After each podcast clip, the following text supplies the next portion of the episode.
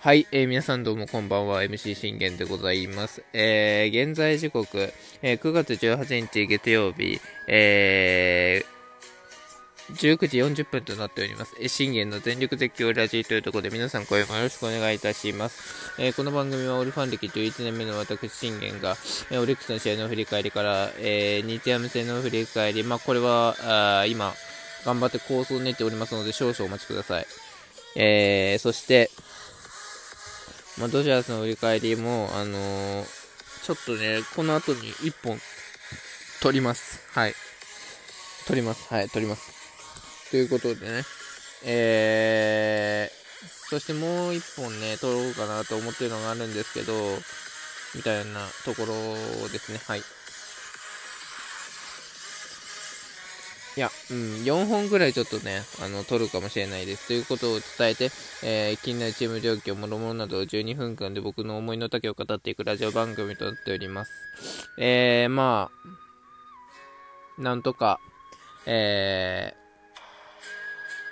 ー、昨日、今日の、えー、2戦を勝ち切って、えー、東北楽天相手に、えー、勝ち越しすることができました。おめでとうございます。まあ、ただね、あの、残念なことが一つあって、あの、先発の、まあ、ルーキーの曽谷君なんですけど、もう、あのさすがに今日僕、あの、擁護できるところは、あの、何一つないんですよ。あの、逆に僕は彼に今日言いたいのは、今日勝てなきゃいつ勝つんだって話なんです。だって、あのー、まずね、3回までに田中将大からね、あの、京セラでの田中将大は、僕、ね、僕から見てもあの、結構イメージ悪いんです。なぜかっていうと、いつも7回を、えー、被安打2ぐらいで無失球無失点に収められるんですよ。大体いつも京セラの田中将大って。だから、京セラでそこまで崩れるイメージっていうのがないわけです。うん。ね、仙台では崩れますけど、神戸では崩れますけど、あの、京セラでの田中将大本当に、ね、なんて言うんだろう、宝石のような田中将大なんですよ。ね、7回、被安打に、えー、10奪三振、もしくは12奪三振、無四球無失点っていうね、宝石のような田中将大を見せられるのが多いんです。だけど、まあ今日に至っては、その田中が、京セラで崩れてくれたわけじゃないですか。まあ、崩れてくれたって言い方は、あの、ちょっとね、あの、語弊がありますけど、うちのね、折り打線がしっかりその田中将大を、初回でまずね、捉えたじゃないですか。初回で捉えて、2回、ね、2点超えて、計3点入れて、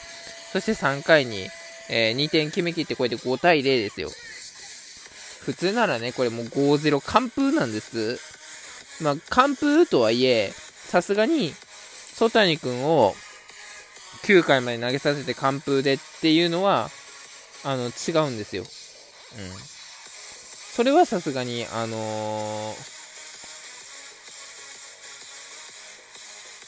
ー、なんでしょうね、みたいな。っていうところになってくるんです。ってなるとね、まあ、僕があの言うのは、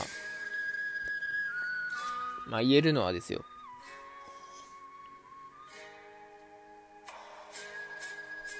なんて言うんでしょうね、その、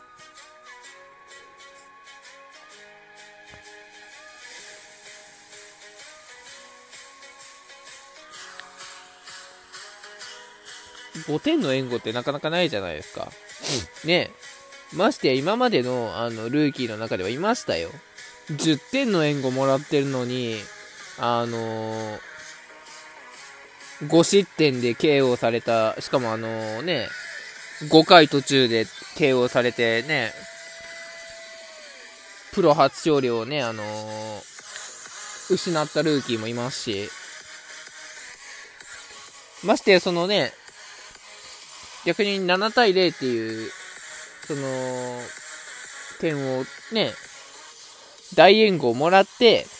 しっかり7回まで投げ切って、まさかの無四球無失点っていう素晴らしいね、あの立ち上がりを見せたね、あのルーキーもいますし、やっぱそのルーキーって色々だと思うんです、タイプって。でも、あの、曽谷君は、あの、まあ、5点以上、まあ、少なくとも取ってくれれば、僕の中では、まあ、5回を無失点で投げ切ることは可能だろうなっていうのはあるんです。だって最近の佐谷君ほぼ 5, 5回を無失点で投げ抜いてるじゃないですか。で、試合は作ってるんですよ。だから、いわゆる。だだからこそ、うちの打線陣が、初回から、もしくはね、5回までに、まあ、5点、5点を取ることができれば、これもしかしたら、プロ初勝利ありえるなって僕は思ったんですよ。で、案の定、あのー、ね、職場でね、えっ、ー、と、まあ、帰る際に野球速報を開いて結果見るじゃないですか。そしたらね、3回ま終わ終わってる時点で5対0なんですよ。あ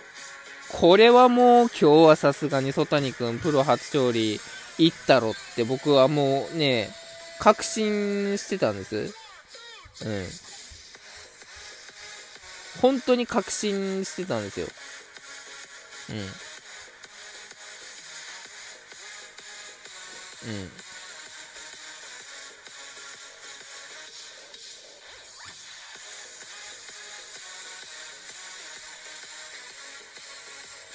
そうだだからこそ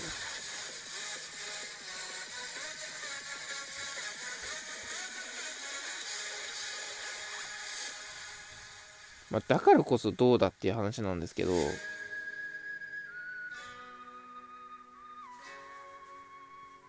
あのー、ねさすがに今日は行ったろって僕は思ったんですよ。5回のね、5回までにね、5点の援護もらってるわけだから、さすがに、ね、まあ、1点はまあしゃあないとして、っていうのはあったんですけど、さすがに4回途中3失点っていうのは、これはもうね、あのー、まあ、勝ったからっていうあれじゃないんですけど、まあ、まあ、試合には勝ちましたよ。勝ちましたけど、曽谷君の勝利ではないわけじゃないですか。で、ましてや4回途中3失点 KO ですから、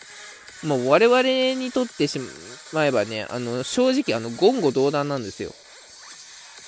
あのー、逆に、今日勝たないといつ今度ね、あのー、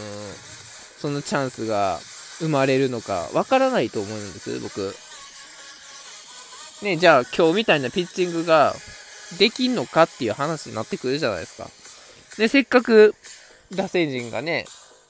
あの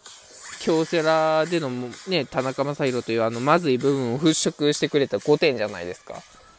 そのまずい部分を払拭してくれた5点を、あの、4回途中3失点で無駄にしたっていうのは、無駄にしてプロ初勝利を失ったっていうのは、僕は、ちょっと、それはさすがにあかんのちゃうかっていう話になってくるんですよね。はい、ということでね、えー、ちょっと長くなりましたけども、試合を振り返っていきましょう。えー、曽谷君と田中将大の投げ合いで始まりました。えー、まず初回なんですが、えー、小深田にいきなり内野安打を許した後、しっかり小郷、そして、えー、小古島を併殺でスリーアウトを取りました。まあ、ここもね、あの、いい立ち上がりではありましたね。まあ、ただ小深田は案の定、打ってくるだろうなっていうのは思ってはいたので、まあ、さすが小深田だなというところですよね。えー、その、えー、田中将大に対する追い打線なんですが、いきなり中川くんが、えー、デッドボールを受けまして、えー、西野がすかす、これが、えー、ファーストゴールの間にこれがね、中川くんが走って盗塁成功。まさかのね、これ起用方法が、ま、あの、1番、中川くんっていうね、方法は多分初めてだと思うんですよ。大体3番か4番だと思うんですよね、中川くんって。で、一番定着してるのって3番だと思うんです。それを今回1番にしたっていうことは、多分ボスは、先頭バッターとしてもいけるんだろうなっていうのは確信できたと思うんですよね。でもそれ以前の問題として、先頭バッターに添えるべき、やはり太田亮という存在がいないわけじゃないですか。太田亮という存在がいない。そしてましてやね、戦力化してくれてない佐野くん。そして、えー、まだまだ、あのー、成長過程のノグッティ。これを当てはめてみると、やっぱりね、中川くんにもね、戦闘、ね、経験させた方がいいっていうことで多分したと思うんですけど、えー、しかしそこからね、森友くんのこのタイムリーのツーベースの流れ、これ良かったと思います。ただね、やっぱここで1点しか取れなかったっていうのはさすがにいかがのものかっていう判断になるんですよね。セデーニョ君とこれ、ムネ君が続けられなかったっていうのが大きいと思います。これでセデーニョ君、ムネ君を、が続いてれば、全然これ3点を取れました。だからね、今日ね、全然、あの、田中から7点も取れた計算になるんですよね。7失点で取れた計算になると思うんです。ってことは多分、まあ7失点だったら曽谷君も投げれたんじゃないか、投げ切れたんじゃないかなっていうのはありました。で、2回は、えー、ラオウがタイムリーで2点。そして3回にはベニーがタイムリー。これで4点からの、えー、またラオウがタイムリーで5点というところで、なんとここで田中将大、えー、KO しました。えー、なんと3回途中5失点ですか。素晴らしいですね。しかしながら残念ながら4回その5点の援護を守りきることができず、えー、2アウトから、えー、失点を許してしまった曽谷君はまたプロ初勝利を失ったということでね。まあ、しかし本当に小木田君がよく頑張ってくれました。おめでとう4勝目ということで明日は、えー、ロッテとの直接対決勝ちましょう。バイバイ。